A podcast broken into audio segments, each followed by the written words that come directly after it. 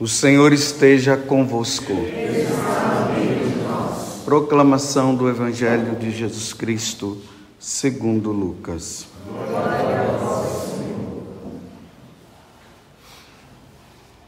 Naquele tempo, Jesus acrescentou uma parábola, porque estava perto de Jerusalém e eles pensavam que o reino de Deus ia chegar logo. Então Jesus disse: Um homem nobre partiu para um país distante, a fim de ser coroado rei e depois voltar. Chamou então dez dos seus empregados, entregou cem moedas de prata a cada um e disse: Procurai negociar até que eu volte. Seus concidadãos, concidadãos, porém, o odiavam e enviaram uma embaixada atrás dele, dizendo: Nós não queremos que esse homem reine sobre nós. Mas o homem foi coroado rei e voltou. Mandou chamar os empregados, aos quais havia dado o dinheiro, a fim de saber quanto cada um havia lucrado. O primeiro chegou e disse: Senhor, as cem moedas renderam dez vezes mais. O homem disse: Muito bem, servo bom. Como fostes fiel em coisas pequenas, recebe o governo de dez cidades. O segundo chegou e disse: Senhor, as cem moedas renderam cinco vezes mais. O homem disse também a este: Recebe tu também o governo de cinco cidades. Chegou outro empregado e disse: Senhor, aqui estão as tuas cem moedas que guardei num lenço, pois eu tinha medo de ti, porque és um homem severo. Recebes o que não destes e colhes o que não semeaste. O homem disse: Servo mau, eu te julgo pela tua própria boca. Tu sabias que eu sou um homem severo, que recebo o que não dei e colho o que não semeei. Então, por que tu não depositastes meu dinheiro no banco? Ao chegar, eu os retirarei com, retiraria com juros. Depois disse aos que estavam aí presentes: Tirai dele as, moedas, as cem moedas e dai-as a quem tem mil. Os presentes disseram: Senhor, esse já não tem mil moedas. Ele respondeu: Eu vos digo a todo aquele que já possui será dado mais ainda. Mas àquele que não tem será tirado até o mesmo o que não tem. E quanto a esses inimigos que não queriam que eu reinasse sobre eles, trazei-os aqui e matai-os na minha frente. Jesus caminhava à frente dos discípulos, subindo para Jerusalém. Palavra da salvação.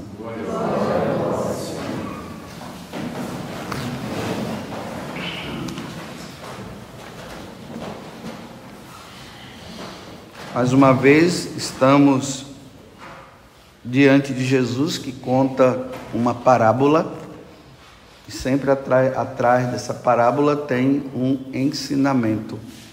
Então nós devemos sempre nos deter ao que Jesus está querendo dizer com a história que ele está contando, mas não nos deter com a história em si como se fosse algo real. É uma parábola, é uma história. E vejam que é, o evangelho de hoje começa com essa frase, né? Jesus acrescentou uma parábola porque estava perto de Jerusalém, ou seja, ele já tinha dito lá no capítulo 9, versículo 51, né, que ele estava indo para Jerusalém para morrer. Então não podemos esquecer esse, esse capítulo 9 de São Lucas e o versículo 51, porque é ele que vai dando a direção para todo o evangelho de São Lucas. Então ele estava perto de Jerusalém, ele disse que ia morrer, então eles pensavam que o reino de Deus ia chegar logo, uma vez que Jesus seria o tal Messias, então agora vai implantar o reino nesse mundo. Então, é agora que esse reino vai ser implantado. Então, Jesus disse, aí ele conta a parábola. Um homem nobre partiu para um país distante. Percebamos aqui que Jesus está contando justamente o que iria acontecer com ele depois da morte. Ele iria retornar para o céu. E ali diz né, que quando ele retorna para o céu, ele senta à direita do Pai. Por quê? Ele já havia morrido, já tinha nos dado a salvação. E agora ele está aguardando o Pai que, que vai dizer o quê? Volte para buscar aqueles que estão sendo fiéis, para que possam vir aqui para o céu. Então, enquanto esse homem vai para lá, ele volta. Então tem aqui os empregados, né, que ele mandou, que ele pediu que esses empregados pudessem render com as suas moedas. Aí muita gente acha que isso aqui é, são os nossos dons, porque Deus deu o dom para esse, deu o dom para aquele, então ele tem que multiplicar esse dom, porque se ele não multiplicar, é, vai dar problema. Aí a pessoa fica tentando multiplicar os seus dons e tudo mais. Não, isso aqui são as virtudes. Enquanto Jesus está lá, nós estamos aqui crescendo nas virtudes, estamos aqui crescendo na santidade, porque quando ele voltar, ele quer ver se nós realmente estamos, se nós vivemos uma vida santa para nós podermos ir com ele. Esse é o, é o contexto geral da, da parábola. Mas vejam que um, um rendeu, o outro rendeu, ou seja, esse cresceu na santidade, o outro também, mas teve um sabendo quem era o Deus, ainda usa a palavra que era severo, ou seja, é justo. Ele não quis crescer, então guardou lá a moeda, chegou na hora, não rendeu nada, então perdeu tudo, ou seja, não ganhou a salvação. Para aqueles que estão nessa vida e não estão lucrando na vida de santidade, quando Jesus vier na sua glória ou quando nós formos ao encontro dele na nossa morte, nós iremos prestar conta dos nossos, das nossos atos, das nossas virtudes. Nós iremos diante de Deus com virtudes ou com vícios? No pecado ou na graça? Como nós iremos? Se todos nós iremos ter que prestar contas a Deus dos nossos atos. Vocês viram que no final, a severidade, né? E quanto a esses inimigos que não queriam que eu reinasse sobre eles, trazei aqui, olha, e matai-os em minha frente. Nossa, que Deus rigoroso. Não vai separar os cabritos dos, das ovelhas? Não é isso que ele falou? Um vai ficar à direita, outro à esquerda. E aqueles que não serviram a ele serão precipitados lá no inferno que foi criado para os demônios. É isso que ele está dizendo no final da parábola. Mas vejam que é onde eu quero me deter para depois eu ir para a primeira leitura, que é importante também para nós hoje. Então, quando o Senhor ele vai, né, lá para a casa do pai, do rei, para se tornar rei e voltar para buscar os seus escolhidos, aqui fala que os seus concidadãos que o odiavam enviaram uma embaixada atrás dele dizendo o seguinte: Nós não queremos que esse homem reine sobre nós. O mundo está sendo preparado para isso. O mundo está sendo preparado para, antes de Jesus voltar, e quando ele voltar, ele encontrar o povo aqui dizendo: Nós não queremos que ele reine. Nós não queremos que ele reine.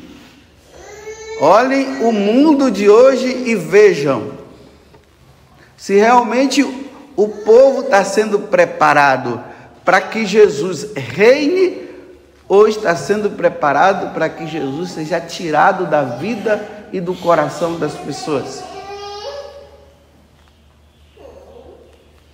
Isso está bem claro. As leis que estão sendo criadas, os governos que estão tendo, as nações, as chamadas Nações Unidas.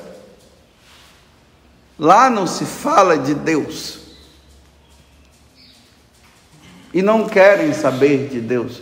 Nós não queremos que Ele reine. Nós é que vamos reinar. Nós não queremos um Deus, nós somos Deus. Assim que as nações estão. E aí nós vamos voltar agora ao século II antes de Cristo, nesse tempo de perseguição, aonde o rei Antíoco Epífanes já tinha decidido junto com alguns judeus que não estavam querendo viver naquele clima de perseguição, então eles disseram: vamos fazer aliança com as nações, vamos fazer aliança com Antíoco, um rei pagão. Fazer aliança significaria o quê? Vamos abandonar as, as leis, os mandamentos que Deus nos deu, vamos ser iguais a eles. Porque, entre aspas, já que parece que Deus não nos ajuda, nós não queremos viver nesse clima de ver pessoas morrendo e tudo mais, e parece que Deus não nos ajuda, vamos fazer aliança com eles, vamos esquecer tudo, vamos abandonar de ir no templo. Não vamos mais oferecer a Deus o sacrifício. Como eu disse, né, colocaram lá a abominação dentro do templo, colocaram o, o, o Deus Júpiter para oferecer incenso a ele, para ficarem em paz. E aí, como eu falei, isso se chama apostasia. As nações estão preparando para fazer com que os católicos, os católicos, os cristãos, reneguem a fé, neguem a sua fé em Jesus Cristo. E a forma de negar a fé é como? Tira os mandamentos, não vão mais à missa, nada de catequese. Vai infiltrando no coração dele os ensinamentos pagãos. Tira Jesus de todo lugar, esse nome não pode ser mais dito. E aqui hoje, nós vemos claramente uma grande ideia que Satanás teve e colocou nos homens. A única forma de mudar uma nação é com os adultos que já estão com cabeça feita, é mais difícil. Então vamos fazer como? Doutrinemos os filhos. Vamos doutrinar as crianças. Então, olhem agora, as mães olhem para os seus filhos, os tios olhem para os seus sobrinhos, os avós olhem para os seus netos. E vejam se essas crianças elas estão sendo realmente doutrinadas no bom sentido, na religião católica nos ensinamentos da Igreja Católica ou se eles estão sendo doutrinados na religião pagã. Deem uma olhada. Aí nós vemos essa situação aqui do rei Antíoco, que ele quis o quê? Vamos pegar os filhos dessa mulher aqui, provavelmente muito conhecida, Provavelmente era uma mulher, uma, uma israelita, uma hebreia, realmente ali fiel com seus filhos, que ensinou seus filhos na lei, na doutrina da igreja. Eu falei igreja para trazer para nós, né? Mas na, na doutrina judaica, porque lá no livro do Deuteronômio, no capítulo 6, do versículo 4 até o 7, Deus fala bem assim: Ouve Israel, amarás o Senhor teu Deus de todo o teu coração, com toda a tua força e com toda a tua alma e com todo o teu ser. Esses ensinamentos, esses, esses, esses mandamentos, vocês devem inculcar nos vossos filhos.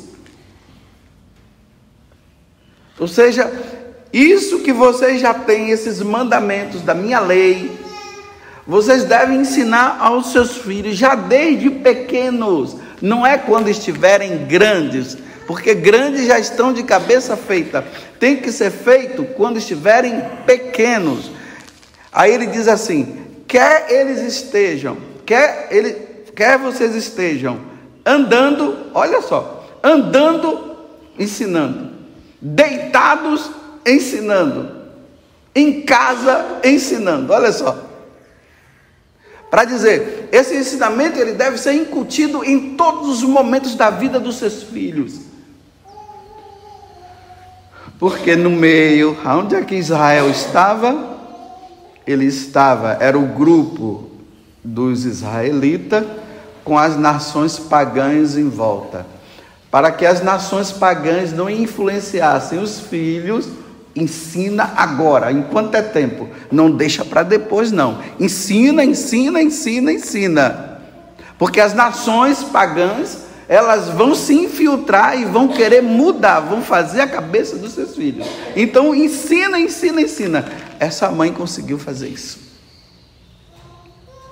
Pena que ali, aqui no, no nesse livro aqui dos Macabeus, o capítulo 7, é o segundo livro dos Macabeus, capítulo 7. Se vocês puderem depois ler todo esse capítulo, ele é muito importante. Não se fala da idade desses meninos, mas já estavam na idade da razão, então eles já sabiam bem o que era o certo e o que era errado. Já tinham sido bem doutrinados. Aí agora, na hora de matar, ou, ou de fazê-los apostatar, ou seja, renegar a fé. Ou se eles não quisessem renegar, eles teriam que ser mortos. O que é que fizeram? Pegam a mãe, colocam os filhos ali na frente e começam a dizer. Sete filhos, imagine uma mãe, você que é mãe que está aqui, que só tem uma filha ali, você que é pai que só tem uma filha. Imagine você ver sete filhos seus assim na frente. E o rei Antíoco dizer para eles assim: olha, renegue a religião sua e vocês vão ter tudo. E a mãe de cá incentiva: não, meus filhos, não faça isso. Eu sei que vocês são meus filhos, mas vocês sabem que eu criei vocês para Deus. Não esqueçam o que eu ensinei.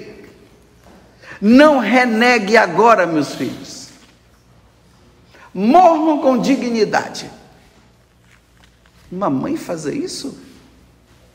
Não é fácil. Tem que ter muita fé. Tem que acreditar muito na ressurreição. Tem que acreditar muito na vida eterna. Tem que acreditar muito que Deus existe. Porque você, porque uma mãe e um pai acreditar que Deus poderá proteger o seu filho na hora que o outro vai matar, é uma coisa. A outra coisa é você saber que Deus, entre aspas, não vai proteger, vai matar. Agora o que é que você faz? Dá para Deus ou fica para você? Essa é a questão que está sendo colocada aqui. E a mulher, a mãe, ela diz: Meus filhos não esqueça da esperança. Olha a virtude da esperança.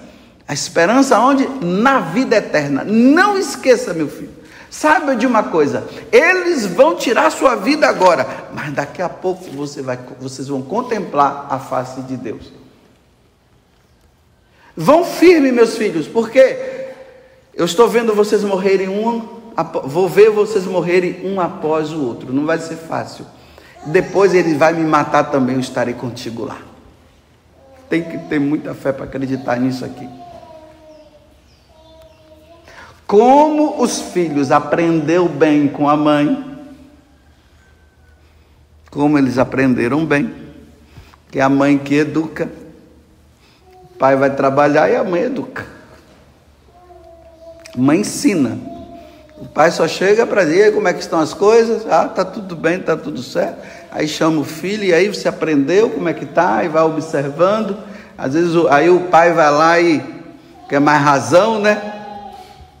Aí coloca as coisas mais no eixo ainda, mas é a mãe que educa. Deus criou a mãe para educar. Isso é natural. Então tá bom. Bem educados, quer que os filhos falem? Não, pode. Pode tirar. Vai um, primeiro, segundo, terceiro, quarto, quinto o sexto, aí fica o mais novo. Olha o mais novo, o caçula. O caçula é o mais privilegiado, entre aspas, né? Tanto que os mais velhos ficam tudo enciumados com o caçula. Agora, o último, aí o que é que ele faz? Ah, vamos fazer o seguinte. Aí ele faz a cabeça do menino: olha, se você apostatar agora, se você abandonar sua fé, tudo que você aprendeu através da sua mãe, de, que, que esse Deus que vocês acreditam ensinou, se você renunciar a tudo isso, você vai ser meu amigo, eu vou te dar tudo. Olha, bens materiais. Você vai receber tudo. Qual é os pais que não querem dar bem, os bens materiais para os seus filhos? Me diga. Qual é? E aí ele viu que não convenceu o filho, ele, aí a mãe esperta começa a conversar com ele na língua que ele não conhecia. Ele só percebeu que pelo jeito que a mãe falava, ele estava, ela estava realmente falando tudo o contrário que ele queria. Aí agora ele se volta para ela e diz: "Convence esse menino". Aí a mãe vai lá e diz: "Não, meu filho, morra como seus irmãos". Daqui a pouco nós nos veremos lá. Aí o menino chega e fala: Tá bom, faça o que você tem que fazer, homem cruel. Pode matar, porque depois você vai se ver diante de Deus no dia do julgamento. E aí morre.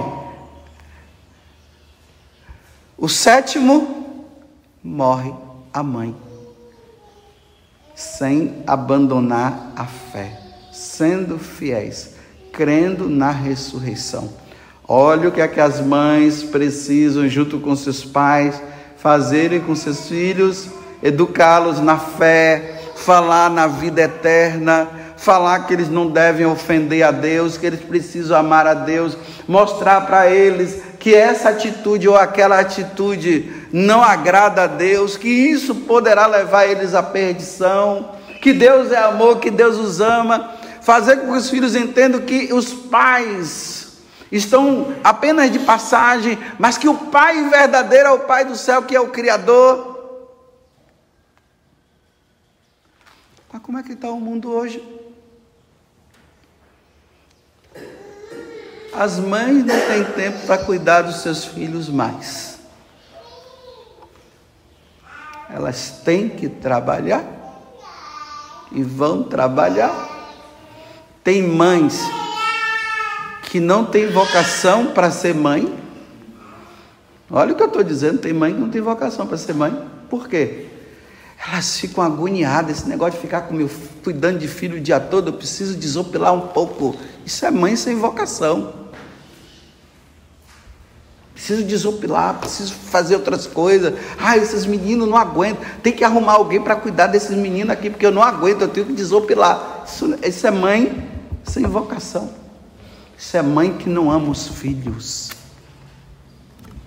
Isso é mãe que está dizendo o contrário. Então, para que que você casou? Você queria o quê? Me desculpe eu dizer aqui, cama. E agora, na hora de cuidar do seu filho, você está dizendo isso é um pecado gravíssimo. Uma mãe dizer isso, não aguento mais cuidar desses meninos, eu preciso ir para um outro lugar, eu preciso trabalhar. Isso aí é pecado. Gravíssimo. É por isso que agora estão os filhos desestruturados, porque vivem com uma mãe que não ama, que não quer cuidar. Então desestrutura toda a família, porque quem estrutura é a mãe e o pai. Uma mãe desestruturada, bandido por aí à, à, à, à toa. Então você, mãe, que tem dito isso, estou cansada de cuidar dos meus filhos, eu preciso ir para um outro lugar, eu vou dar, deixar minha mãe, meus filhos na mão de pessoas Vamos pensar bem. Deixar os filhos nas mãos de outras pessoas, será que nos tempos de hoje isso é bom? Bem, quando eu era criança, há 56, 55 anos atrás, o mundo não era desse jeito, não. Se confiava num vizinho, se confiava num amigo se confiava, até num parente. Mas, mesmo assim, já não era tão confiável. Precisa entender isso. Mas a, o mundo, a concepção de vida era diferente. Hoje, você tem coragem de sair de casa e deixar seu filho com aquela mulher que pode ser lésbica?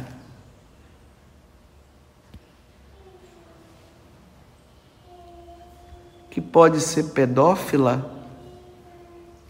Você tem coragem?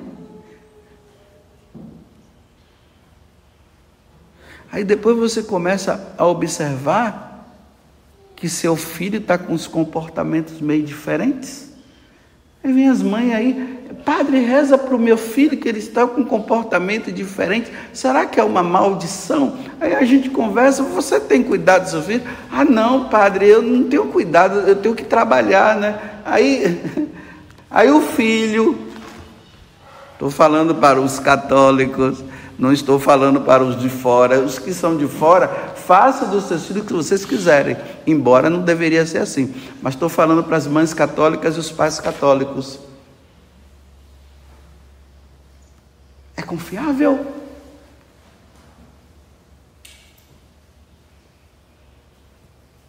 Aí vem a questão das escolas. Uma mãe esse dia estava dizendo para mim, ela foi olhar os deveres de casa dos filhos e estava lá, doutrinação.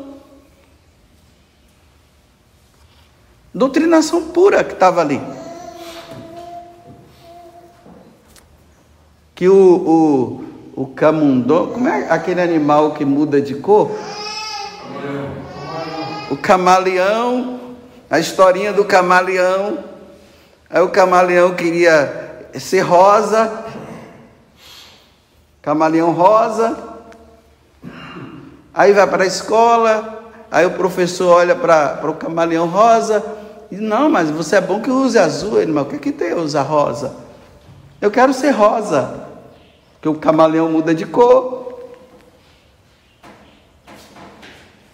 A doutrinação, de forma sutil, ideologia de gênero, você pode ser o que você quiser. Como educar os filhos na escola hoje? Se lá na escola está falando que Deus não existe, como fazer pais? Como fazer mães com seus filhos? Como educar os seus filhos? Se você é uma católica, se você reza, se você é, quer ensinar as coisas, aí você vai, vai na escola, os filhos estão aprendendo que, que pode tudo, como a outra mãe também falou. Como é que você ensina para uma criança de seis anos?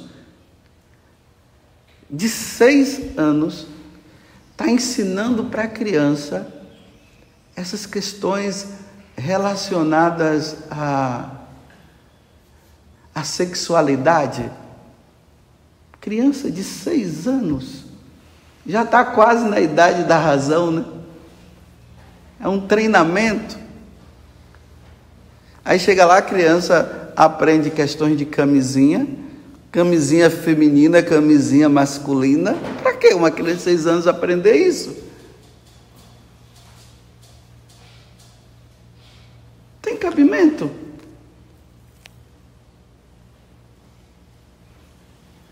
Tem cabimento ensinar a uma criança que ela pode escolher se ela quer ser homem se ela quer ser mulher? Para que isso? Eu, eu, não, eu não consigo entender. Para que isso? Para quê? Tem tantas coisas para aprender. Dois mais dois são quatro. Que o A deve ser acraseado em que momento? Em que momento você deve colocar o ponto de interrogação? Você lá vai para a escola para os meninos, uma criança de seis anos, aprender essas coisas. Para quê? Aí a mãe católica, crente, abafando, fazendo seus trabalhos, ganhando dinheiro, brigando com o marido, porque agora ela tem o dinheiro dela, ela quer fazer as coisas dela, aí dividem o dinheiro, ficando rica e empobrecendo o filho de Deus empobrecendo o filho, que vai ficando pobre sem Deus. Aí no futuro, essas crianças é que vão dizer: Nós não queremos, Jesus, que o Senhor rei, que você reine aqui. Está vendo que coisa séria? Uma alienação por parte das mães católicas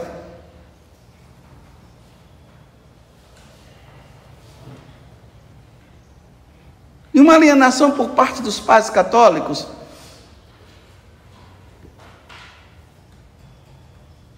Repito, estou falando para os católicos. E na Igreja Católica, segundo os ensinamentos da Igreja Católica, segundo os ensinamentos da Sagrada Escritura, um homem não pode deitar com outro homem, uma mulher não pode deitar com outra mulher. É a Igreja Católica, esse é o ensinamento. Então destrua a igreja católica e ninguém vai querer mais, ninguém vai precisar mais disso. Aí a mãe está lá com o filho, o filho dentro de casa, e o filho está com uma cabeça totalmente diferente da dela. Achando que tudo isso pode e aquilo não pode. Porque as mães não estão averiguando os livros que estão chegando nas mãos dos seus filhos, não averiguam. E muitas vezes não tem coragem de chegar lá na escola e dizer assim: olha, esse ensinamento eu não quero para o meu filho, não. Eu não mandei meu filho aqui para vocês ficarem ensinando isso aqui, não. Isso aqui quem ensina sou eu em casa. Estão vendo que dificuldade? Que problema? E aí, quando você fala, você é calado, você é processado, porque você está indo contra as leis. Contra que lei? a divina? Não, nós não estamos indo contra a lei divina, nós somos a favor da lei divina. Agora, as leis que vão contra a lei divina, nós católicos, nós católicos, estou falando de novo, nós não aceitamos porque Deus não quer que nós aceitemos.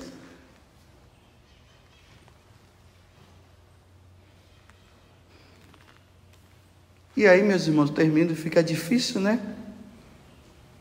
quando nós sacerdotes vamos para o púlpito e dizemos que está tudo bem, é isso mesmo. Que é assim.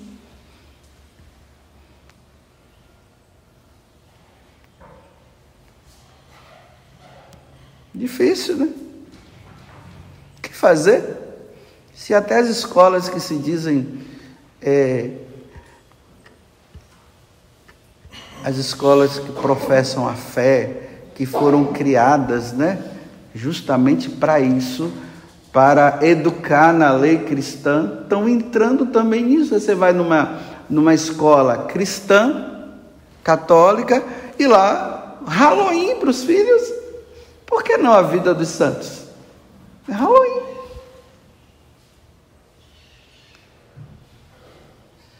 É, que surjam muitas mães como essa mãe de 2 Macabeus, capítulo 7. Meus filhos, eu criei vocês para o céu. Louvado seja nosso Senhor Jesus Cristo. E a nossa mãe, Maria Santíssima.